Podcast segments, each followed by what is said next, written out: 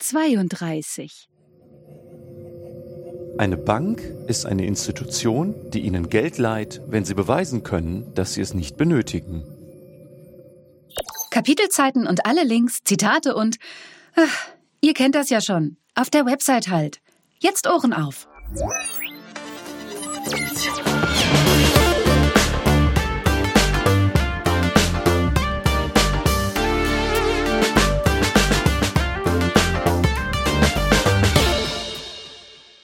Legal Bits. Es ist nach einigen Monaten Pause wieder Zeit für Legal Bits. Und wir haben wieder Gäste. nämlich Honkhase. Hallo. Tagchen. Gäste dabei. Ich bin schizophren und ich auch. Hallo. Wir haben uns das letzte Mal auf dem 36C3 über Kritis unterhalten. Das Ergebnis könnt ihr ja in den Legal Bits 29 hören mit dem Titel Kritis, was und warum sie so kritisch sind. Und da haben wir ja schon angekündigt, dass es noch weitere Folgen zu Kritis geben wird, weil es einfach zu viel dazu zu sagen gibt, als dass es in eine Folge quetschbar wäre. Zwischenzeitlich gab es einige Monate Corona-Lockdown und Honkase hat sich dankenswerterweise Equipment besorgt, um Podcasts in richtig guter Qualität über Internet machen zu können. Herzlichen Dank dafür. Und so tun wir das auch. Das hat es bei Legal Bits bisher nicht gegeben, einen Podcast mit via Internet zusammengeführten Audiospuren.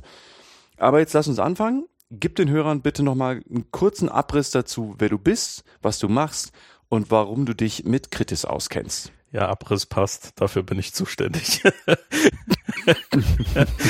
also privat und ehrenamtlich befasse ich mich halt mit kritischen Infrastrukturen, also Kritis und Bevölkerungsschutz Mhm. und auch sowas wie Jugendförderung, IT-Technologie, Ethik, alles in dem Kontext, also auch hier im CCC und so.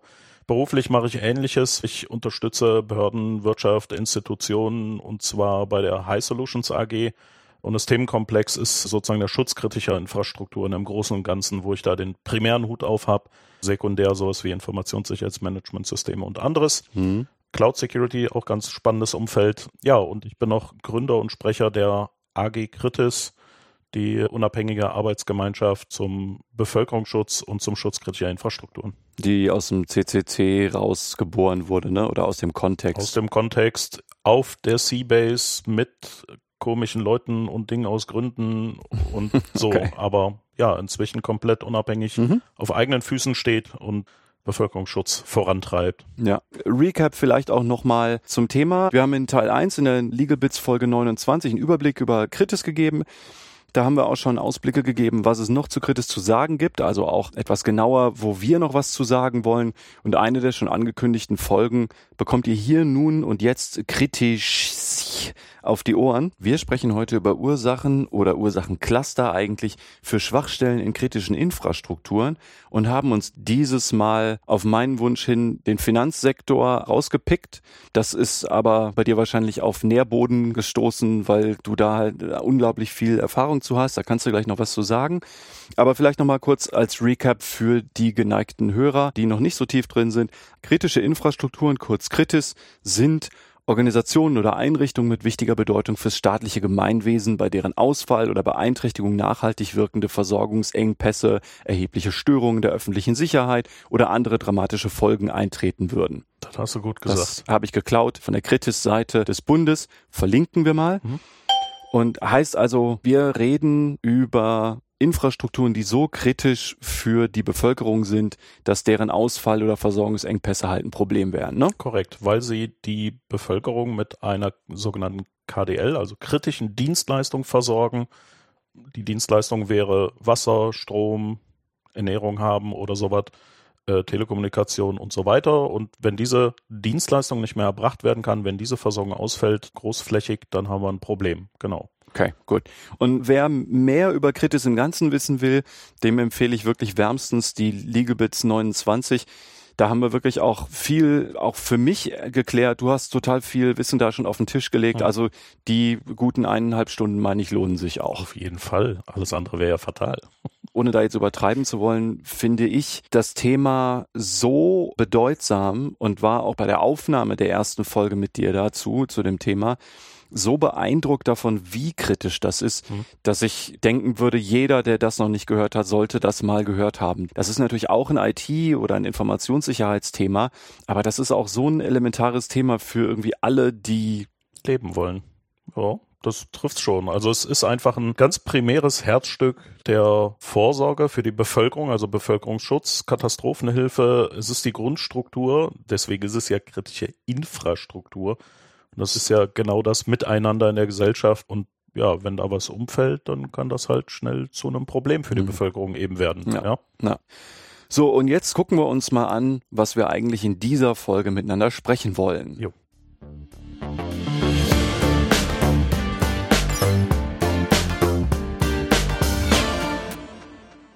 Hart rein ins Thema. Wir wollen sprechen heute über ja, Kritis im Finanzsektor und der Titel der Folge hat es ja schon anklingen lassen. Wir wollen sprechen über Schwachstellen im Finanzsektor, Bankensektor, vielleicht auch ein bisschen Versicherungen. Da müssen wir mal gucken, was deine Beispiele so hergeben. Ja. Aber halt darüber, wie kritische Infrastrukturen ja geschützt werden können oder schlecht geschützt sind. Also ich will da jetzt nicht vorgreifen, aber ihr könnt euch ja schon vorstellen, wenn es da nichts zu sagen gäbe zum Thema Schwachstellen, dann würden wir die Folge nicht machen.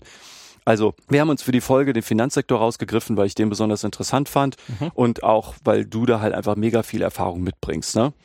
Also, sagen wir es mal so, ist so, weil ich äh, ja Dinge aus Gründen gesehen habe und es gibt halt irgendwie kein Andu im Kopf, ne? Versuch mal grob zu clustern, was du für Erfahrungen so halt mit Kritis im Banken, Finanzsektor alles gemacht hast. Nur damit die Hörer so eine Idee haben, warum du ein total großartiger Gesprächspartner dafür bist. Äh, euch Hörern kann ich vielleicht schon sagen, wir haben uns da vorher drüber unterhalten und das ist, das ist total hart eskaliert, weil der Honkhase einfach überhaupt nicht aufgehört hat, Sachen aufzuzählen. Honk, ich will dir halt überhaupt nicht absprechen, dass du da unheimlich viel Erfahrung zu hast, aber wir müssen es so ein bisschen greifbar halten hier in der Folge. Ich, zu, zu deiner Beruhigung, ich habe auch keine Ahnung von Dingen. nee, klar. Ich schwöre vorab, ich schwöre, es ist kurz und grob, was jetzt kommen wird. Ich, es ist kurz und grob und so. Sag mal ganz kurz, wie viele Jahre Berufserfahrung fassen wir jetzt gerade gleich kurz zusammen? Äh, für, für den Finanzsektor oder allgemein? Nee, Finanzsektor. Finanzsektor sind äh, ungefähr 17, 18. Okay. Ja. So ja, okay. ungefähr. Also beruflich so richtig mit Auftrag und so. Davor gab es auch Dinge. Ich bin nur gerade nicht sicher, wann die verjährt. Ja. Egal, also ist rein beruflich 17, 18 Jahre und so.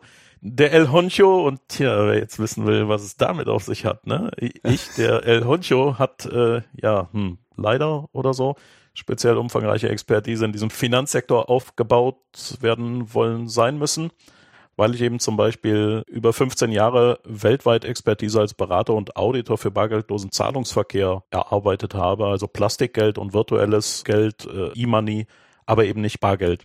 Das sind zwei unterschiedliche Vorgehensweisen. Mhm. Schwerpunkt dieser 15 Jahre weltweit war das sogenannte PCI SSC, also das Payment Card Industry Security Standards Council. Dem gehören beispielsweise Visa, Mastercard, Amex, Diners, JCB, Discover an. Mhm.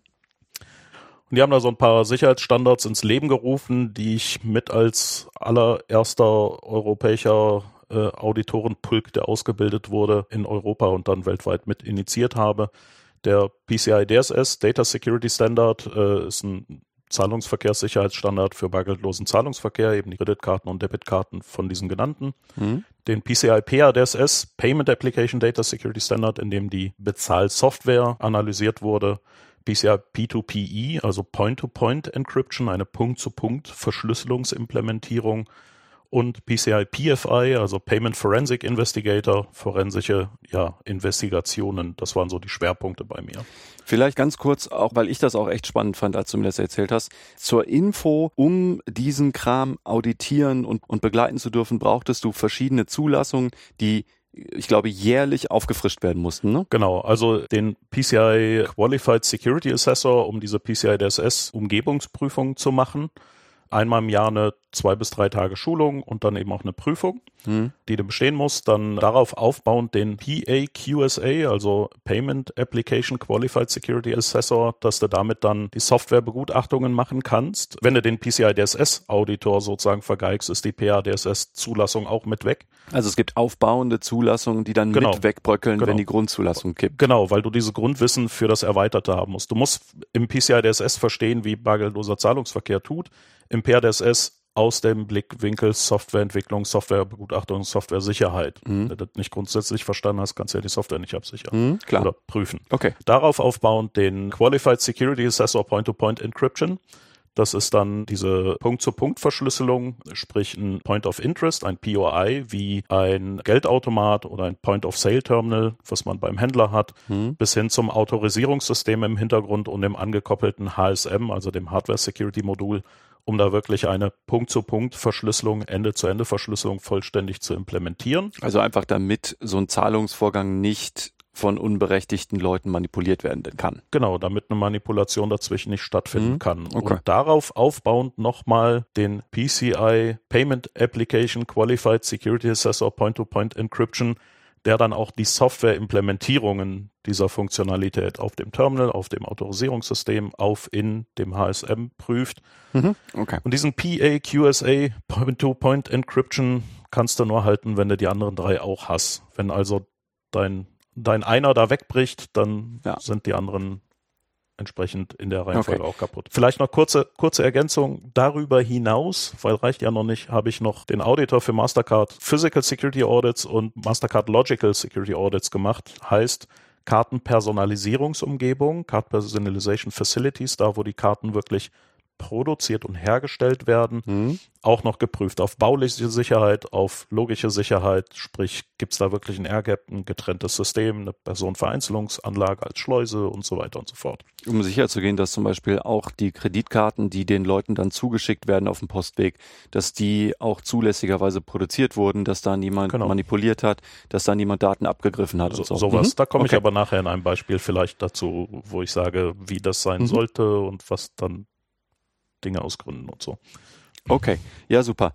Aber dann lass uns vielleicht für die Hörer, die das noch nicht mitvollzogen haben, noch einmal kurz zurückgehen. Was sind denn überhaupt kritische Infrastrukturen im Finanzsektor? Also Beispiele dafür.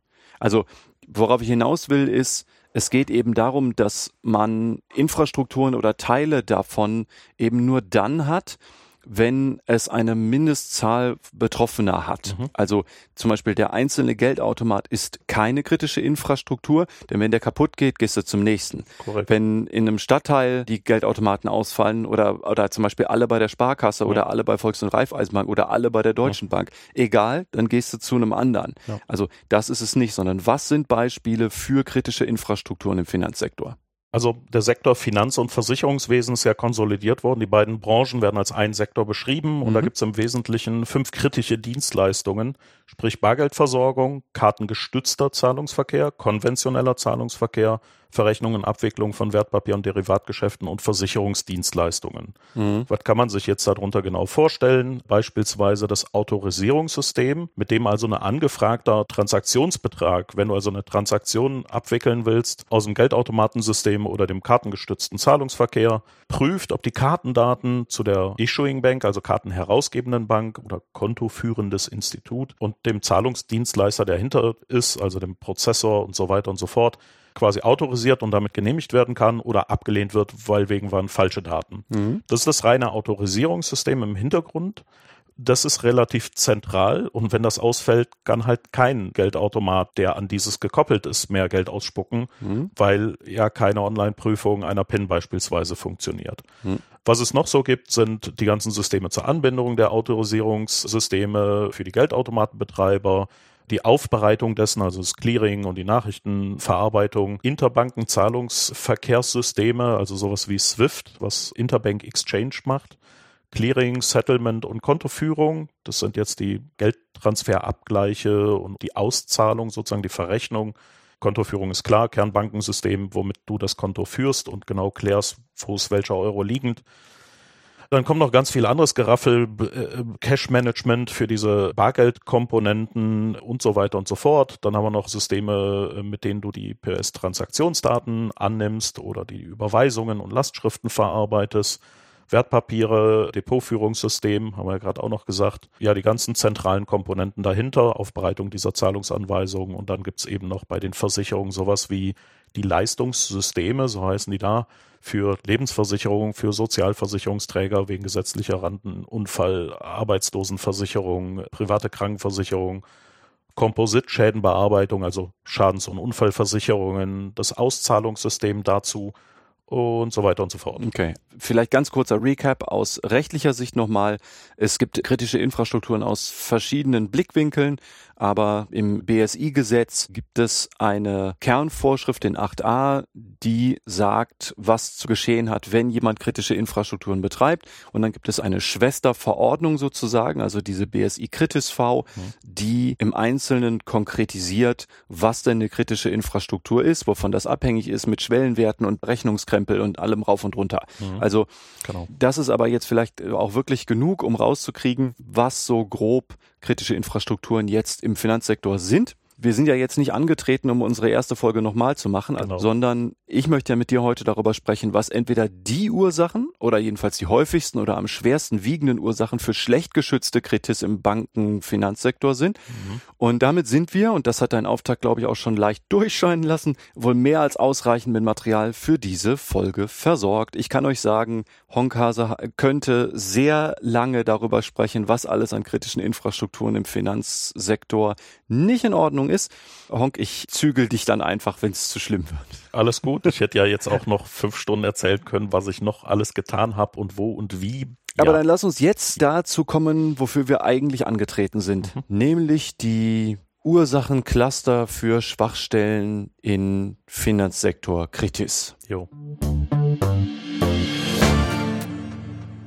Bevor wir jetzt in die einzelnen Ursachen eintauchen, gib doch den Hörern und mir bitte mal einen groben Überblick, was für Kategorien von Ursachen wir denn haben. Einfach damit man die Ursachen besser in Kontext setzen kann. Also so grob, wie schlimm oder gut ist es denn? Wovon hängt das ab? Und wahrscheinlich, weil der Finanzsektor ja schon auch ein paar Jahre auf dem Buckel hat, wie sind wir denn überhaupt dazu gekommen, den Schutz von kritischen Infrastrukturen in dem Sektor zu haben, den wir aktuell haben? Na, der Banken- und Finanzsektor ist, wie du es schon sagst, sehr alt und hat dadurch bedingt viel Tradition, Historie, äh, Altlasten, die man nicht einfach abschneiden kann. Ist aber auch sehr mächtig, sehr global und komplex und man hängt eben direkt am Geld der Leute und Unternehmen und das macht natürlich viel aus. Ganz grob sind das also Problempunkte wie, du hast halt alte Komponenten, alte Systeme, Legacy-Komponenten. Mhm. Diese Tradition ist so ein Never Change a Running System und Du hast irgendwelche alte, und da kommen wir so ein bisschen in die Historie rein, Kraut- und Rübengewächse von Protokollen, von Schnittstellen, von Systemen, die du halt auch nicht einfach abschneiden kannst. Plötzlich brauchst du Sicherheit, die war vor Jahrzehnten in diesem einen Teilspektrum gar nicht relevant zieht aber mit der Globalisierung oder Komplexität dann mit einher. Mhm. Du hast eine gewisse Mächtigkeit, diesen Lobbyismus in alle Richtungen, der natürlich auch da reingrätscht und alles verkompliziert. Ne? Du hast auch sowas wie unterschiedliche Aussichtsbehörden. Jeder möchte ihr eigenes Geschmäckle realisiert haben. Du hast europäische Standards, weltweite Standards, Dinge, die Euro-Einführung, ja. Mhm. Äh, hast du mal kurz eine neue Währung, das macht es auch wieder komplex und so. Dann hast du eine organisierte Kriminalität, also die OK, die halt da ja sehr gerne am großen Geld hängt äh, und sich davon was abzwackt.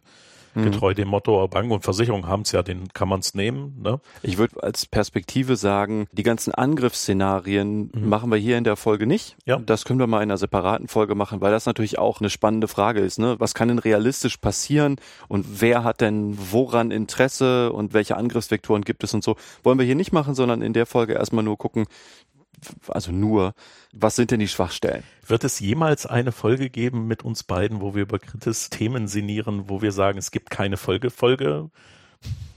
Unwahrscheinlich. Eine philosophische Frage, die ich einfach mal im Raum lassen will. Tada. Okay, aber ja, insgesamt kann man sagen, ist eines der großen Problempunkte grundsätzlicher Natur so als überbordend auch, und das hat man insbesondere in der Katastrophenhilfe und so, Prävention ist halt nicht sexy. Ja, du hast im Krisen- und Katastrophenmanagement genau diesen Spruch immer als Damoklesschwert drüber. Kein Politiker kriegt irgendwie Pluspunkte bei den Wählern, wenn er sagt, ja, yeah, für Prävention wollen wir jetzt Millionen ausgeben, aber total mhm. populistische andere Dinge funktionieren gut. Mhm. Und bezogen auf eine Bank wäre es halt so, du hast ein CERT oder ein SOC, also ein Computer Emergency Response Team, ein Security Operations Center oder so, das ist alles eher so präventiv und defensiv, aber die Offensive äh, Security so angreifen und so ist cool und krassor und das will man haben, so Angriff, yeah, raus auf den Markt und den Kunden, nicht hinter eine Phalanx verkriechen. Wir sind halt so Dollar Big Fat Bank und, und so krass und toll und überhaupt 1,11 Ausrufezeichen. Die ganze Defensive kommt da viel zu kurz, die ist aber ultra wichtig. Und fairerweise muss man sagen, ist kein Finanzsektor spezial, dass das so ist, sondern die gesamte IT-Industrie hat dieses Problem an der Backe, dass so der Angreifer, der eine Lücke findet, voll cool und krass hochgejubelt wird und die Defensive immer so als, naja, belächelt, ne? Ja, hier, ihr habt wieder einen Angriff durchgelassen, aber wie, was die da alles so leisten, ja, wird oft unterschätzt und übersehen. Das, das Problem, was du ansprichst, äh, ist ja eigentlich viel tiefer. Ja. Also das Problem hast du ja eigentlich immer mit Informationssicherheit. Du hast es ja auch gerade schon gesagt. Also wann immer irgendein Unternehmen, da muss man gar keine Kritis betreiben, ja. sich fragen möchte, wie viel Geld will ich denn überhaupt bereitstellen für Informationssicherheit, dann, also jede Investition ist ja total unsexy weil du nichts belastbar in die Waagschale auf der anderen Seite legen kannst. Ja. Du kannst halt nur sagen, ich habe so und so viele Leute, die kosten mich so und so viel Geld, ich habe so und so viel mhm. Infrastruktur, Komponenten, Dingsbums gekauft und das und das kostet mich das. Aber was du bekommst, kannst du nicht wirklich belegbar daneben halten. Du kannst immer nur Annahmen machen. Ja, du kann, kannst du schon quasi diese Wahrscheinlichkeiten und Risikoanalysen, Schutzbedarf und so, kann, kann man schon monetär ausweisen, aber das ist halt schwer und Deswegen ist so ein CERT oder SOC auch oft ein Cost-Center und am Cost-Center spart man ja am liebsten. Ne? Ja. Und so ein Leitspruch, den wir hier im Großumfeld Göller ja auch haben, ist so, es hätte noch immer gut jange. Das äh, mhm. funktioniert auch immer ganz gut in einer Wahrnehmung, die ausblendet, welche Risiken und Bedrohungen habe ich. Insofern, ja, wenn du halt sagst, naja, die neue Webserver-Infrastruktur sorgt für mehr Online-Banking, wir können 75 Filialen schließen, dann sagt der Geschäftsführer, oh geil, wollen wir haben, sparen Millionen und ist super, mach mal mehr Online-Profit. Wenn du aber sagst, hier, wir bräuchten fünf neue SOC-Mitarbeiter, die Threat Intelligence machen, und Logfile-Analysen, damit wir den Angreifer erkennen können, falls er drin ist, weil ist die Frage nicht, ob du angegriffen wirst, sondern wann du erkannt hast, dass du angegriffen wurdest. Und dann sagt er halt, wart, noch fünf Leute, können wir nicht ein Tool kaufen und dann reicht das, aber eigentlich will ich selbst das nicht. So. Ja, die tiefergehende Frage ist ja eigentlich, was haben wir davon? Was habe ich davon, dass ich mehr Geld in diesen Topf werfe? Und das ist bei Informationssicherheit generell immer schwer zu sagen. Na, und es gibt eine Lösung, wie du das machen kannst, aber die ist total langweilig, unpopulär und nervig. Ne? Alle werden abwinken und sagen, äh, der hängt schon wieder mit dieser Aussage. Aber was du davon hast, du kannst es greifbar machen, was du davon hast, wenn du wirklich so richtig ein ISMS, ein Informationssicherheitsmanagementsystem betreibst. Mhm. Informationen sind ja das, was du schützen willst. Daten auf den Systemen, ob das eine Transaktion ist, ob ein Clearing, eine PIN, egal, ist Info. Sicherheit willst du da abdecken. Du willst es managen, also verwalten und steuern und pflegen mhm. in Prozessen und Abläufen und System, weil systemisch und nicht irgendwie, ey, hier machen wir jetzt mal ein Pentest an der Stelle und dann ist alles sicher. Ja. Also ein ISMS und der Name sagt es wirklich aus, führt dazu, dass du das strukturiert angehst, von oben nach unten und damit auch wirklich sagen kannst, jetzt habe ich es greifbar, jetzt ist mir nämlich auch transparent klar, was ich tue. Wenn du aber kein oder ein nicht richtig umgesetztes ISMS lebst oder nicht lebst oder betreibst oder was auch immer, hm, ja, dann ist es natürlich dann, nicht steuerbar. Dann ist ja und dann siehst du auch nicht, was dein Problem wirklich ist und wo du den Fokus drauf setzen musst oder wo ja. du sagst, ja, an der Stelle muss ich kein Geld investieren, weil ich habe andere Stellen, die sind tatsächlich Baustellen. Ne? Gut. So viel zum Überblick. Hm? Dann lass uns jetzt mal zu den einzelnen Aspekten kommen. Hm? Du hast ja ein paar Kriterien mitgebracht, da sprechen wir jetzt drüber.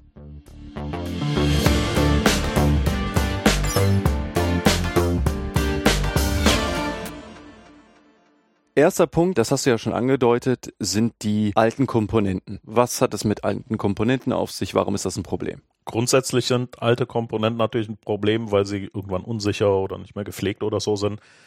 In kritischen Infrastrukturen, wenn du da Komponenten prüfen willst oder absichern willst, die sind halt oft uralt, weil sie halt dauerhaft hochverfügbar im Einsatz sind und halt nicht einfach mal abgeschaltet und ausgetauscht werden. Also wir reden von den Geräten, von den Betriebssystemen, von den Applikationen und so weiter und so fort. Und da ist ja der Finanzsektor eigentlich noch in einer relativ guten Position im Vergleich zu. ja, Energie, Wasser. Sie haben keine OT-Infrastruktur, also operationelle Technik, keine Produktionsumgebung mit Maschinen und Prozessautomatisierung, Sie haben halt IT-Infrastruktur. Also damit sind Sie schon in einer relativ guten Position. Trotzdem. Trotzdem sind Sie eine der besonders alten Branchen und Sie haben eben Anbieter von Komponenten, von Software, von Abläufen, die teilweise nicht mehr existieren, weil insolvent oder mehrfach übernommen oder aus sonstigem Grund einfach nicht mehr vorhanden. Du hast Komponenten, die werden einfach abgekündigt und deshalb halt anfällig für Sicherheitslücken aller Art. Ne? Und irgendwann haben sich einfach Sicherheitslücken gezeigt, die es damals eben nicht gab oder die man damals nicht kannte. Genau. Hm. Und Updates generell kosten eben auch Geld und müssen sicher ausgerollt werden können. Das ist auch ein Punkt, der gerade in diesen Umgebungen durchaus tricky ist, wenn du halt teilweise auch sowas wie Embedded oder spezielle Hardware-Komponenten im Einsatz hast, wie ein Point-of-Sale-Terminal. Ein Point-of-Sale-Terminal, was ein Händler einsetzt, da brauchst du für ein Update ein sogenanntes Terminal Management System für das Point of Sale. Also ein Vier-Augen-Prinzip, dass du sicherstellst, da kommt nicht beliebiger Quatsch auf das System. Du brauchst diesen Terminal Management Server, also den TMS-Server. Hm. POS-Terminals müssen online sein und von dem das Update kriegen. Diejenigen, die als Ersatz unter der Ladentheke stehen, da kannst du halt nicht die neue Krypto reinpacken oder das Update. Das dauert dann der Hersteller nimmt für all diesen Aufwand vielleicht sowas wie völlig fiktiv 25 Euro je Terminal und hast dann halt 1000 Geräte als Händler, wenn du deutschlandweit auf dem Markt bist oder mehr.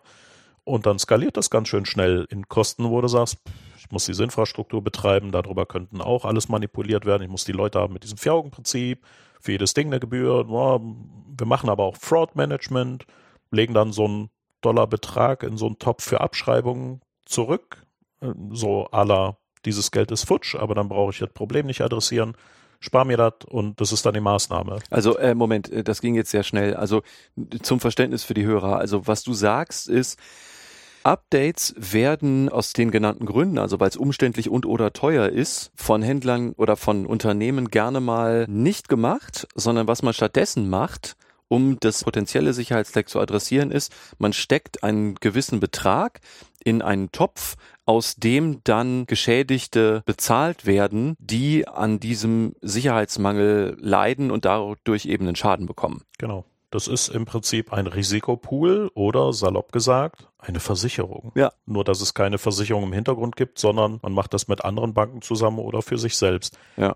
Denn eine Versicherung würde das ja nicht machen, Genau. denn eine Versicherung deckt ja, Ja. generell keinen Vorsatz oder, äh, oder grobe Fahrlässigkeit ab und das hast du ja hier wahrscheinlich. Fairerweise muss ich sagen, es kann auch angemessen sein, sowas zu tun. Ne? Wenn dir jetzt das Update, sagen wir mal, diese ganze Updaterei kostet dich über fünf Jahre betrieben fünf Millionen Euro. Mhm. Ja, mit allem drum und dran. Und du stellst fest, ich kann auch im Fraud Management nochmal ein bisschen Expertise reinpumpen und genau diesen Fokus als Workaround adressieren, zahle ich im Jahr 200.000. Mhm. Ist eine Milchmädchenrechnung, dass das günstiger ist und denselben Risikoaspekt adressiert, dann kann das sinnvoll sein, weil sonst wäre es sinnlose Geldverbrennung und dann heißt es wieder, ja, Security kostet nur Geld und ist total doof. Ne? Mhm. Aber du hast allein durch so einen Ablauf mit diesem TMS und dem Point of Sale so eine Komplexität. Du hast ja die Hardware, die Software, das Update-System, du hast den, der die Gebühr dafür nimmt.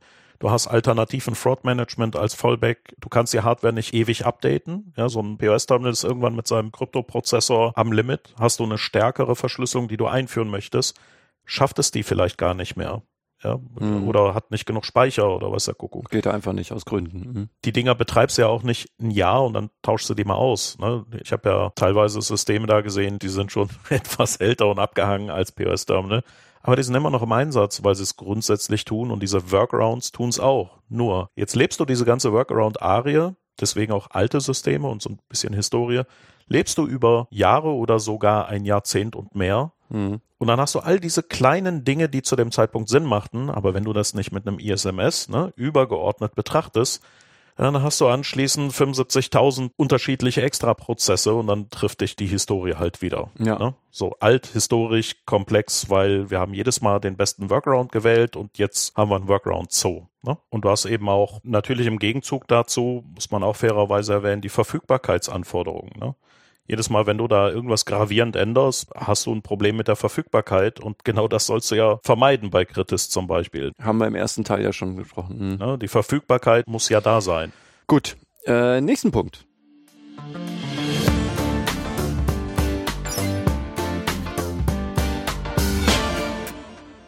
Vernetzung von Komponenten hast du aufgeschrieben. Also, was hat es damit auf sich und was ist daran problematisch, dass man Komponenten vernetzt? Nimm's mal ein Beispiel. Also Vernetzung von Komponenten ist zwar grundsätzlich gut, aber es verkompliziert natürlich auch das gemeinsame Miteinander und das Zusammenspiel. Und wenn wir da jetzt rausgreifen, diesen Interbank Exchange, nennt sich SWIFT, ja, Mhm. habe ich schon Durchgewicht. Prüfung von Swift-Zahlungsverkehrsumgebungen etc. Und da hast du halt komplexe Vernetzungen von Hunderten von Systemen mit einem ZOS-Mainframe, einem DEC-VMS-Altsystem und verschiedenen anderen Komponenten, die halt da in einem komplexen, gewachsenen Miteinander sprechen. Und dann fängst du so an mit ich baue mal so eine Middleware dazwischen, die dann den Mainframe an den Desktop connected und an diesen Server. Und dann haben wir noch in den USA irgendwelche Antiterrorlisten, die als PDF bereitgestellt werden. An die dürfen wir niemals eine Zahlung machen, sonst sind wir Terrorunterstützer. Aber das gibt's nur als PDF. Ich muss es rausparsen, dann irgendwie ein System fuschen und dann ist das UTF-8 komisch. Ja, okay, aber also es ist einfach kompliziert diese Vernetzung ist zwar grundsätzlich gut, Business-to-Business-mäßig kann alles miteinander sprechen, aber es führt eben dazu, dass so viele Dinge miteinander reden, dass es dann irgendwann schwer, den Überblick zu halten und zu wissen, wer soll mit wem eigentlich über was reden. Und wenn da was schief läuft, hat das nicht eine ganze Kettenreaktion von komischen Dingen. Wenn man jetzt das auch noch gedanklich fortführt, was wir gerade gesagt haben, dass die Komponenten alt sind, dann merkt man natürlich jetzt, dass alt, komplex und vernetzt nochmal so ein ganz besonderes Potenzial für Probleme birgt. Denn wenn du jetzt alte Systeme, die darauf eigentlich nicht ausgelegt waren, miteinander zu sprechen oder nicht so oder die bestimmte Verschlüsselung nicht konnten oder die jetzt plötzlich, wir haben in der Vorbereitung darüber gesprochen, eine Tokenisierung machen müssen. Also weil du zum Beispiel die Klartext-Kreditkartennummern nicht benutzen darfst aus Sicherheitsgründen, sondern die irgendwie verschlüsseln, also tokenisieren musst dann bedeutet das natürlich, gerade wenn du das über verteilte, vernetzte Systeme machst, dass das unglaublich kompliziert sein kann, da überhaupt den Überblick zu behalten. Und da kannst du vielleicht das Beispiel bringen, über das wir in der Vorbereitung auch gesprochen haben. Du hast erzählt, du hättest mal einen Red Team Pentest gemacht in einer Mainframe-Umgebung. Das ist, glaube ich, jetzt ganz spannend, das mal einzuwerfen. Erzähl mal. Genau. Vielleicht erstmal kurz, was ist ein Pentest, dann was ist Red Team Pentest und warum ist das auf dem Mainframe so kacke? Äh, kompliziert, Entschuldigung. kompliziert, ja. Also ein Pentest heißt, du kriegst vom Betreiber des Systems einen Auftrag, einen Angreifer zu simulieren und zu sagen, ich greife dieses System an aus IT-Sicht, aus dem Internet, wie auch mhm. immer, Intäter, whatever. Du hast also einen Job einzubrechen in seine Infrastruktur. Mhm. Ein Red Team Pentest im Vergleich dazu heißt, du machst es nicht in seiner Testumgebung. Meist willst du sowas in einer kontrollierten Testumgebung machen, sondern du machst das auf seiner Live-Produktionsumgebung. Bei einer Bank heißt das, du würdest das dann machen bei dem Live- und Direkt-Kernbankensystem im Online-Banking, weiß der Kuckuck. Ja, da nimmt man eigentlich eher die Testumgebung für. Und jetzt haben wir wieder ein schönes Beispiel dafür, warum das gerade auf Altsystemen problematisch ist. Ne? Also ich würde ja eigentlich sofort fragen, ja, aber warum macht man das denn nicht auf einer Testumgebung? Ist doch total schwachsinnig und total riskant, wenn das ausfällt. Korrekt. Kostet Ne? So, warum macht man das nicht? In dem Beispiel, was ich da als Red Team Pentest hatte, war ein IBM ZOS Mainframe gekoppelt an ein Deck VMS. An alle Zuhörer, die jetzt wissen, was ein Deck VMS ist. Ja, ihr seid alt, weil es ist ein altes System. Den Hersteller gibt's nicht mehr. Deck VMS kannst du nirgendwo mehr wirklich kaufen, klicken, betreiben, machen, tun. Mhm. Banken und Versicherungen haben tendenziell schon noch einige im Einsatz. Aber in dem Fall war es so, die haben dieses System und das ist ja nicht so ein kleiner Desktop oder ein Laptop, sondern ein großer Blob diesen Blob haben die halt im RZ noch stehen als Produktionsumgebung. Sie haben aber keine zweite als Testumgebung. Genau, es gibt keine Kopie mehr. Du kannst nichts mehr kaufen. Mhm. Das bedeutet, du hast keine andere Wahl, wenn du dich um Sicherheit kümmern möchtest, als es auf dem Ding, das live heiß benutzt wird von, ich weiß nicht wie viele Millionen Leuten, das dort zu machen. Also man kann schon noch etwas machen und zwar bei eBay Gebrauchtanzeigen klicken. Äh, tatsächlich gibt's auch Kritis-Betreiber, die sowas tun für manche Baugruppen. Ja, in der OT-Umgebung ist das durchaus üblich. Wenn die Energieversorger da komische Dinge haben, dann können die auch schon mal sagen, ich habe auf eBay Kleinanzeigen so einen Ersatz geklickt. Also so eine Deck-VMS klickst du halt eher nicht so auf eBay. Ja. Und selbst wenn, Riesenprojekt, das zu konfigurieren, installieren, zu betreiben, anzupassen, also das ist schon Irrsinn. Kann ich auch verstehen, warum sie das dann auch nicht mehr im Einsatz haben. Mhm. Es hatten ja also dieses IBM ZOS und DEC VMS mit so einer speziellen Kopplungssoftware angebunden als Kernkonstrukt und dann mehrere hundert Windows, Linux, Solaris, AX Systeme drumherum. So, diese Vernetzung ist exorbitant komplex gewesen. Ne? Jede Komponente macht als hochverfügbarer Cluster einen bestimmten Task, einen bestimmten Ablauf. Und auf dem VMS und auf dem ZOS hast du verschiedene LPAs, also logische Partitionen oder virtualisierte Tasks und Prozessabläufe, dass du eben sagst, da hast du sehr, sehr viel komplexes Miteinander in einer alten Umgebung plus einer extremen Vernetzung. Mhm. Und dann machst du da einen Live-Red Team Pentest drauf und sagst, ob das noch läuft, nachdem ich da irgendwas durchgeschleust habe, was manipulativ ist. Ne? Also das ist halt nicht schön, diese Art von Vernetzung. Und was natürlich jetzt noch dazu kommt, ist, dass man dann, glaube ich, gut verstehen kann, wenn so ein Kritis-Betreiber sich das dreimal überlegt, ob er so einen Pentest machen will. Das ist korrekt. Ne? Gerade wenn man so am Ende seiner Dienstzeit ist und sagt, ach komm, die drei Jahre hält das noch, nach ja. mir die Sintflut. Also da geht's jetzt überhaupt nicht drum, irgendwie mit dem Finger auf jemanden zu zeigen, nein, sondern nein, zu erklären, warum gerade kritische Infrastrukturen in dem Sektor mit alten, komplexen und vernetzten Systemen ein Problem sind. Lass es mich so sagen. Als Berater, in dem Moment, wo man mich gefragt hat, hier wollen wir gern, ne? Habe ich gefragt, was ist der Grund, dass ihr das tun wollt? Der muss ja sehr triftig sein und Sinn machen. Mhm. Sonst hätte ich nämlich gesagt, als Berater empfehle ich euch, nein. Auch nicht vielleicht unter Umständen ebenfalls, nein. Das macht man nicht, ja. Spielen am offenen Herzen ohne Grund. Und ja, sie hatten valide Gründe von der Aufsichtsbehörde, von der eigenen internen unabhängigen Revision und so weiter und so fort. Dann haben wir gesagt, okay, die Gründe führen dazu, dass wir sagen, ja, ist angemessen und sinnvoll. Aber dann muss da halt auch sehr aufwendig testen, prüfen, vorsichtig sein, mhm. was du bei einer nicht alten und nicht komplexen, nicht so hochvernetzten Umgebung viel einfacher realisieren kannst. Das ist dann eben nicht ein Projekt, was du in 15, 15 Tagen erledigst, sondern halt deutlich mehr. Ja. Mhm. Okay. Und das, was wir jetzt gerade zur Vernetzung gesagt haben, mhm. ist, glaube ich, schon genug, um zu zeigen, warum Vernetzung gerade alter und komplexer Systeme ein Problem sein kann. Mhm. Und da hängen natürlich auch die ganzen klassischen Probleme von Vernetzung dran. Also Rollen- und Rechtekonzepte, auch regelmäßige Prüfung der Zugriffsrechte, sind die noch richtig und so weiter. Ist alles klar? Also da haben wir, glaube ich, auch an verschiedenen anderen Stellen in den Legal Bits schon darauf hingewiesen. Ja. Also das ist natürlich auch noch ein zusätzliches Problem. Jetzt nur um den Aspekt kurz abzurunden. Wir sprechen ja über Finanzsektor, ja. aber jetzt gibt es ja unabhängig davon, wirklich nur anreißen bitte, ja noch verschiedene andere Kritis, die, wie gesagt, eigentlich OT sind, also operationale Technologie, gar nicht IT. Und da hat es natürlich nochmal so ein ganz besonderes Geschmäckle, wenn du anfängst, denen IT beizubringen und dann da irgendwie Zugriffe übers Internet reinzulassen, ne? Genau. Das Problem an der Stelle ist halt, du hast Altsysteme, die du erweiterst um ein IP-Netzwerkanbindung, die dafür nie spezifiziert oder vorgesehen waren und dann mit so Netzwerkschnittstellen, Adaptern wie Moxa oder so und Protokollkonvertern lernen, ihre kruden, komischen Protokolle und Informationen über IP in die Außen, an die Außenwelt zu kommunizieren. Also ganz stumpf gesagt, du fängst dann zum Beispiel an, übers Internet Zugriffe zu ermöglichen. Also meistens natürlich nicht öffentlich, aber wahrscheinlich hat es hm. das auch schon gegeben. Doch, doch.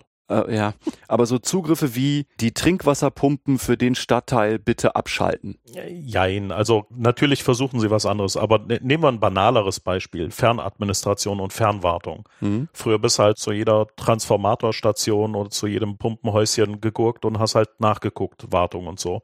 Jetzt hast du da Sensorik drumherum, die IP sprechen kann und einen kleinen Router und einen GSM-Uplink und dann guckst du halt per Fernwartung drauf und liest mal im Monitoring aus, geht's der Pumpe gut, kann ich die Wartung machen oder sind irgendwelche Dinge komisch? Mhm. Ne? Du sparst ja also extra die Mannschaften, die da rumgurken und nachgucken, aber du hast halt einen Fernwartungszugang und manche dieser Fernwartungszugänge sind so krude und komisch, Klartext ohne Anmeldedienst im Netz, dann kann man nämlich genau solche OT-Leitstände oder Dinge eben auch sehen oder dieses Monitoring kann gegebenenfalls sogar eingreifen in die Parametrisierung, so wie du gerade gesagt hast. Dann sind halt Komponenten vernetzt, die nie dafür vorgesehen waren. Und da versucht man das im Nachhinein so ein bisschen ranzutun. Das ist nicht Security by Design und auch nicht vom Ursprung aus und es ist auch nicht komplett ausbaldowinert worden, evaluiert oder mhm. ne, per ISMS ein Sicherheitskonzept und dann nimmst du es in Betrieb, sondern kommt halt einer, stellt so einen Router und einen GSM-Ableg hin und sagt, jetzt können wir das auslesen. Ja, danke. Mhm, okay, gut. Nächster Punkt.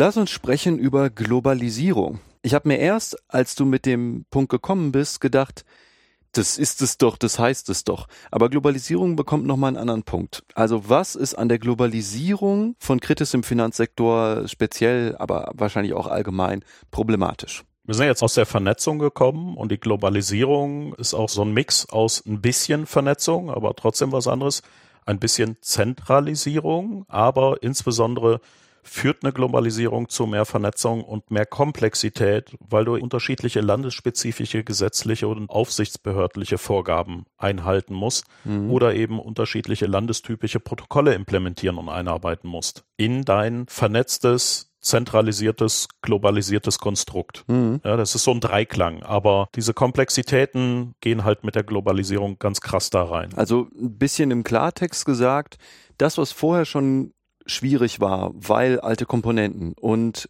hm. vernetzt und zentral verwaltet und so weiter, hm. wird jetzt deshalb nochmal komplizierter, weil unterschiedliche Vorschriftenkataloge da reinspielen. Korrekt. Vielleicht auch politische Forderungen, also weil jede Einheit ihre eigenen Regeln ansetzt. Mhm. Kannst du da mal Beispiele geben? Na, Lobbyismus, um es mal beim Namen zu nennen, ne, den gibt's ja in, wie soll ich sagen, positiv und in krude, aber grundsätzlich ist Lobbyismus ja nichts Schlechtes. Wir als AG Kritis, CCC, wer auch immer, mhm. machen ja auch Lobbyismus in dem Sinne, um gute Dinge berücksichtigt zu bekommen. Aber auch das macht es ja komplizierter. Ne? Wir fordern auch wieder Dinge, die ins Gesamtgefüge müssen. Mhm. Du hast doch auch in der Vorbereitung über so ein Beispiel gesprochen, das so östlich von Europa spielt. Genau. Kannst du da, kannst du da was zu sagen? Ja, ich, ich bin ja weltweit durch die Gegend getingelt, aber ich habe mal zwei Beispiele in den Rucksack gepackt. Das ist aber wirklich in jedem Land und überall so. In Israel gibt es zum Beispiel das Schwab-Protokoll oder Besek Sahav, nennt man auch Goldnet. Das ist halt eine eigene Implementierung, ein eigenes Protokoll, was die Terminals und so weiter sprechen müssen, damit sie halt den Austausch sicherstellen. Das Protokoll muss halt berücksichtigen, so ein Goldnet-Box in dein Netz reinhängen, um da den Uplink zu haben. In Russland hast du sowas wie den Ghost-Blockchiffre-Kryptostandard als Vorgabe, dass du bestimmte Zahlungstransaktionen mit diesem Ghost-Algorithmus verschlüsseln musst. Aber als Gegenpendant in Deutschland hast du die sogenannte TA70, technischer Anhang 7.0 für die SEPA-Zone, also Single European Payment Area. Dieses ganze lokal-nationale Geraffel für den bargeldlosen Zahlungsverkehr macht es halt für jedes einzelne Land und für jeden Zusammenschluss, also auch EU, ne, SEPA, mhm. nochmal komplex. Ne, wer den Standard beherrscht, da geht man so ein bisschen in Globalisierung, Lobbyismus, Macht und so, wer den Standard beherrscht, beherrscht die Marktteilnehmer. Du meinst mit beherrscht, wer ihn vorgibt. Also nicht beherrscht im Sinne von hat ihn drauf, sondern. Wer der ist, der entscheidet, wie er aussieht, wer da mitmachen darf, angedockt wird, mhm. welche Vorgaben du hast, wie komplex die sind aber auch welche Lawful Interception Schnittstellen, Abschnorchel-Implementierungen dran sind, kann es ja mhm. auch geben. Ja. Das führt halt zu noch mehr Komplexität. Der eine möchte so rum, der andere so rum, dann hast du auf einmal zwei Schnittstellen, die du ins Terminal implementieren musst, weil du willst ja mit beiden spielen. Ja. Diese Globalisierung führt einfach automatisch zu mehr Komplexität und damit hast du insgesamt mehr Systeme, mehr Protokolle, mehr Verbindungen, mehr Anbindungen, mehr Austausch, mehr Supply Chain, mehr dritte Dienstleister und, und, und, und, und, und. Hm. Ah, wir werden alle sterben Dings, oh wait,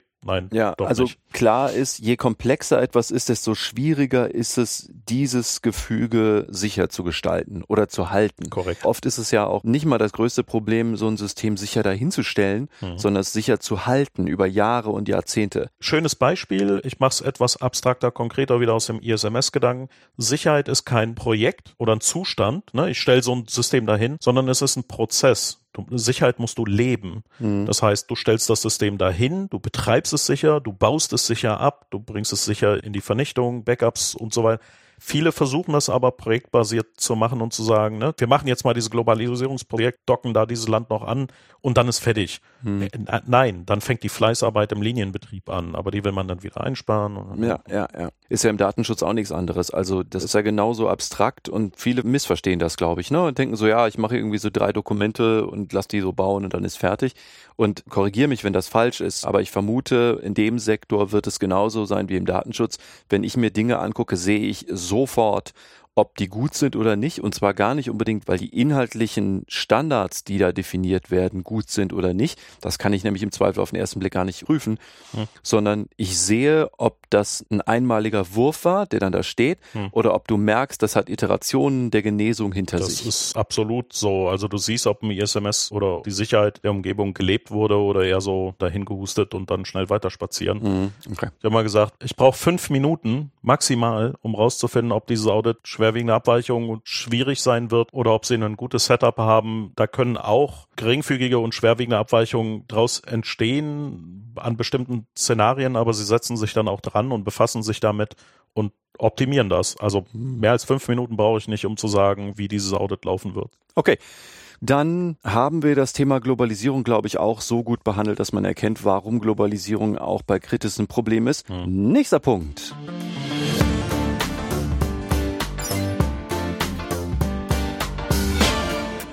Lass uns mal sprechen über Haftungsrisiken und Sanktionen bei Abweichungen, weil das auch ein ganz wesentlicher Punkt ist, der zu Schwachstellen bei Kritis führen kann. Genau. Die Veränderung von Kritis-Komponenten, um es mal generisch zu machen, ja, können zur Haftung der verändernden Personen führen, weil die dies verändern, verändern diese Komponenten und gegebenenfalls gibt es da eine Haftungsänderung auf denjenigen, der es geändert hat. Deswegen scheuen auch viele diese Veränderungen. Ja. Ja, sie sagen, äh, never change that running system oder fummel da mal nicht dran rum und dann ist alles gut, weil wir wissen ja, wie die Haftung ist, welche Töpfe wir da an Risikotöpfen betreiben und am liebsten so lassen. Mhm. Das ist kalkulierbar. Ja, das ist ja auch ein ganz übliches Ding, das kennt man aus dem Zivilrecht eigentlich rauf und runter. Klar, bei Vorsatz ist es sowieso klar, ne? Also wenn du vorsätzlich mhm. irgendwas kaputt machst, dann haftest du natürlich dafür, ist klar, aber nehmen wir mal den Fall jetzt nicht. Aber wann immer du irgendwie eine Pflicht, die du bei irgendeiner Tätigkeit, wie zum Beispiel bei einer Veränderung von einer Kritiskomponente oder so, schuldhaft verletzt, ist es ein Haftungsproblem. Ja. Das heißt, du begibst dich eigentlich immer, wenn du irgendeine Veränderung an irgendetwas machst, in ein Haftungsrisiko und in vielen Szenarien ist das total überschaubar. Mhm. Da kann man sich auch vernünftig gegen versichern. Also gegen grobe Fahrlässigkeit natürlich nicht, aber gegen so Fehler, die halt schon mal passieren können, ist das relativ einfach. Mhm. Bei Kritis-Komponenten ist es aber ungleich komplizierter oder schwieriger mhm. oder riskanter, weil du da halt eine kritische Infrastruktur hast, deren Ausfall ein Problem für sehr viele Leute ist. Das kann sehr schnell sehr teuer werden. Deswegen verstehe ich total, wenn Leute sagen, hm, ja, nee, weiß nicht, lieber nicht. Das ist jetzt relativ schnell abgehandelt, glaube ich, der Punkt. Aber das ist eine Riesenhürde, wenn es darum geht, Kritis-Komponenten aktuell zu halten. Oder überhaupt zu verändern, jetzt noch neutraler gesagt. Mhm. Klar, wenn du was tust, dann haftest du und dann ist das Risiko und lieber nichts tun. Der Witz ist, gerade bei Banken und Versicherungen, es gibt eine Vielzahl von Vorschriften, die die Nichterfüllung bestimmter Pflichten zu Sanktionen bringen. Hm. Eben nichts zu tun ist falsch. Das heißt, du kannst auch nicht einfach sagen, ich tu nichts, dann kann ja auch nichts verändern. Ja. Ich habe vorhin das Beispiel angeführt, diese PDF-Liste von den Amerikanern. Welche Namen sind gerade auf der Terrorliste und wenn du denen was überweist oder Transaktionen abwickelst, dann bist du noch Mitschuld der terroristischen Vereinigungsunterstützung und hast dann richtig heftige Probleme. Mhm. Umgekehrt gab es beispielsweise mit der Einführung von SEPA, also Single European Payment Area, so eine Haftungsumkehr für die Implementierung von Chip and Pin. Und auch da haben manche auf dem Markt gesagt, ja, machen wir später, weil kostet voll viel Geld, ne? Millionen im, im Umbau und Einbau der SEPA-Vorschriften später, später, kostet Geld, will ich nicht entscheiden, später. Mhm. Und die Haftungsregel hieß aber, wenn zwei Teilnehmer eine Geldtransaktion haben und einer von beiden hat SEPA umgesetzt, also Chip and Pin, und der andere nicht, und deswegen konnte kein Chip and Pin gemacht werden, haftet der. Mhm. Einfach pauschal. Und das hat einigen Acquirern, also Betreiber von dem Händlerentgeltkonto, richtig Millionensummen gekostet. Die, die wurden da einfach mal so mit Slap in your face abgewatscht und haben eben dieses Haftungsrisiko nichts zu tun, falsch eingeschätzt haben dafür Millionenbeträge geboost und dann war auf einmal ein ganz dringendes, wichtiges Projekt, diese SEPA Chip and Pin zu implementieren, weil total geil. Sie haben den Business Case erst nachher verstanden. Ne? Also mhm. Haftungsrisiken und Sanktionen hast du gerade bei Banken durch diese Vielzahl der Vorschriften in unterschiedlichen Konstellationen. Und auch das macht es wieder komplex und schwierig durchzublicken, wann willst du handeln, weil da, wann darfst du gar nicht handeln, weil du gefährdest dann deine Lizenz oder so. Ja. Ne? Okay, gut. Und dann haben wir noch einen letzten Punkt mitgebracht, der auch gerade in dem Sektor da ziemlich hart reinspielt, nämlich Zertifizierungen. Genau. Zertifizierung von Komponenten, um genau zu sein. Also Du hast es reingebracht und auch nach der Kritis 1 Folge, die wir miteinander gemacht haben, habe ich schon geahnt. Hm. Irgendeine Eigenschaft einer Komponente, Anlage oder sowas wird nach einem bestimmten Standard geprüft, zertifiziert, abgenommen. Hm. Und dann will man davon sehr wahrscheinlich nicht mehr weg. Hm weil ja sonst, wenn man das dann verändert, auch die Zertifizierung kippt. Genau, auf die Art ist es ja auch logisch. Ne? So eine Zertifizierung kostet ja auch oft nicht gerade schlechtes Geld. Prüferexpertise in diesem komplexen Geraffel muss ja auch aufrecht gehalten werden. Aber es ist halt viel Know-how, das du brauchst und deswegen kostet sowas einfach viel.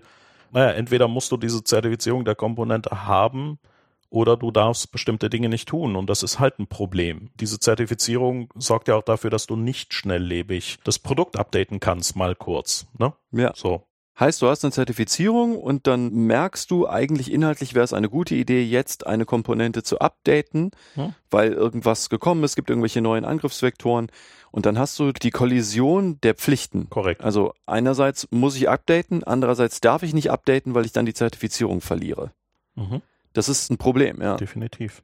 Haben wir denn damit jetzt die Ursachenkategorien so beleuchtet, dass du sagst, ja, das ist so grob, warum Kritis Betrieb in der Praxis problematisch sein kann? Ich denke, wir haben die wichtigsten Ursachen und Schwachstellenarten High-Level besprochen, die zu genau diesen Problemlagen beim Finanzsektor führen. Das deckt schon das ganze Panorama. Es gibt natürlich in der Detailausprägung noch ganz viele Unterarten und Komplexitätsstufen. Ja, klar. Wir haben ja jetzt wirklich nur an der Oberfläche gekratzt. Ne? Verstanden. So. Gut. Wir haben es inhaltlich fertig. Wir kommen zum Fazit.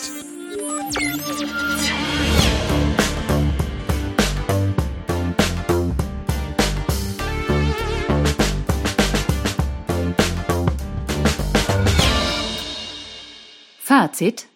Also, Fazit dieser Folge. Die Ursachen von Schwachstellen im Finanzsektor. Was sind so die Muster, die sich uns gezeigt haben? Wir haben gelernt, dass diejenigen, die sich damit befassen, echt komische Menschen sind oder komisch werden. Ja, Wir haben gelernt, dass Kaffee ganz wichtig ist. Schwarz, heiß und schön lecker, weil ohne das kommst du in diesem Metier echt schwer vorwärts. jetzt hast du meine Fazitpunkte weggenommen. Ach so, ja, Entschuldigung, scheiße. Na gut, dann komme ich auf die anderen. Also, vieles ist nicht schwarz-weiß und wegen dieser ganzen Sonderprobleme, komplexen Systeme und Altlasten, Historien und so weiter sind oft Kompromisse erforderlich. Und diese Kompromisse sehen sehr schnell kruder aus oder werden falsch interpretiert, absichtlich oder unabsichtlich als, ey, wir können da Geld sparen oder boah, das ist doch total unsicher. Es macht manchmal Sinn, manchmal ist es halt Schwachsinn. Aber es ist halt so ein Farbspektrum von schwarz bis weiß mit allen Nuancen dazwischen. Ich vermute auch, dass die Komplexität der Materien, in denen man sich bewegt, oft ist es ja nicht nur eine. Also Mhm. die, wie alt das System ist, wo es herkommt, wie komplex es ist, welche Systeme da noch dranhängen, welche nationalen oder internationalen Interessen da dranhängen, Spezifikationen. welche Interessengruppen da sonst noch mitmischen und so weiter und so weiter, auch dazu führen, dass die Leute, die da Entscheidungen treffen müssen, das oft überhaupt nicht souverän können.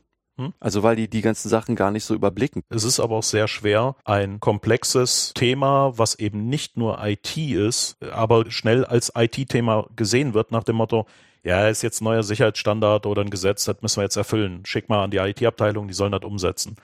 Die, die es wirklich entscheiden, umsetzen, sind eigentlich der Business-Fachbereich. Die entscheiden nämlich, wie das in den Business-Prozessen zu berücksichtigen sind. Und daraus leiten sich IT-Themen ab. Aber oft genug wird es der IT Mhm. gegeben. Und dann fragt man die IT, ja, warum kannst du denn das Ding nicht betreiben so? Aber dann habe ich vielleicht auch zum Abschluss eine Frage, die uns nach vorne blicken lässt. Man könnte ja jetzt gerne mal den Eindruck bekommen, dass es alles total katastrophal ist und dass es da bei dieser ganzen Komplexität und dem Alter und der Historie der ganzen Komponenten und der Systeme und der ganzen Infrastruktur und so einfach überhaupt keine vernünftigen Lösungen geben kann. Ist das denn so? Nee. Also als Fazit muss ich wirklich sagen, ja, das kann alles dazu führen und es ist auch durchaus so komplex und schwierig, wegen dem, was wir alles besprochen haben. Aber wirklich ohne Flachs, es gibt, wenn man mit Ahnung und Interesse an die Fragestellung drangeht und auch mit dem entsprechenden Budget oder Interesse des Managements und so, immer gute Lösungen. Und das ist auch der Grund, warum nicht alle drei Sekunden irgendwie eine komplette kritische Infrastruktur hops geht oder wir permanent Ausfälle haben, die gravierend sind und Menschenleben kosten, weil diese guten Lösungen auch genutzt werden und weil es Leute gibt, die sich da eben doch mit Ahnung und Interesse dran setzen. Sei es durch eine haftungsgetriebene, sei es durch die Ethik, sei es durch, weiß der Fuchs, Business sagt, diese Risiken können wir nicht adressieren, weil wenn das System ausfällt, dann stehen da viele Millionen Verlust gegenüber, whatever. Der Punkt ist, es gibt immer eine gute Lösung. Ich habe noch nie ein Szenario gesehen, wo es die nicht gibt. Man muss sich nur mit der Ahnung und dem Interesse dran setzen. Und das wird auch oft gemacht, zum Glück. Super Schlusswort, finde ich. Vielen lieben Dank. Bitteschön. Herr Hase, herzlichen Dank, dass du wieder da warst. Das ist ein schöner Spaß. Ich habe auch über kritische Infrastrukturen gerade im Finanzsektor wieder was gelernt. Das ist echt fein. Und an unsere Hörer auch dieses Mal wieder herzlichen Dank. Kommentare gerne auf am besten Twitter, ne? Ja. Bei den legal-bits oder bei Honkhase da sind die total super platziert, würde ich denken. Ja, und Feedback ist immer gut. Dann weiß man auch, was war gut, was war schlecht, was wurde nicht berücksichtigt und so. Wie schon angesprochen, haben wir vor, dabei Gelegenheit nochmal was zu den Angriffsszenarien zu machen. Also das mhm. Thema Hackback, was ja eins auch deiner Steckenpferde ist. Auch da wird man sicherlich ja. eine ganze Menge zu sagen können. Ähm, mhm. Ich bin auch jetzt schon total gespannt, was über organisierte Kriminalität in dem Bereich, also kritische Infrastrukturen an Wissen zu bekommen. Mhm. Und dann sehen wir einfach mal, wann wir uns auch persönlich wiedersehen können. Jo.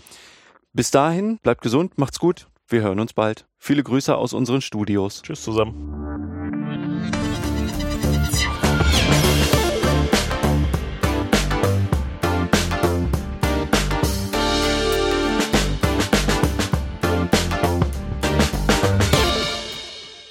Legal Bits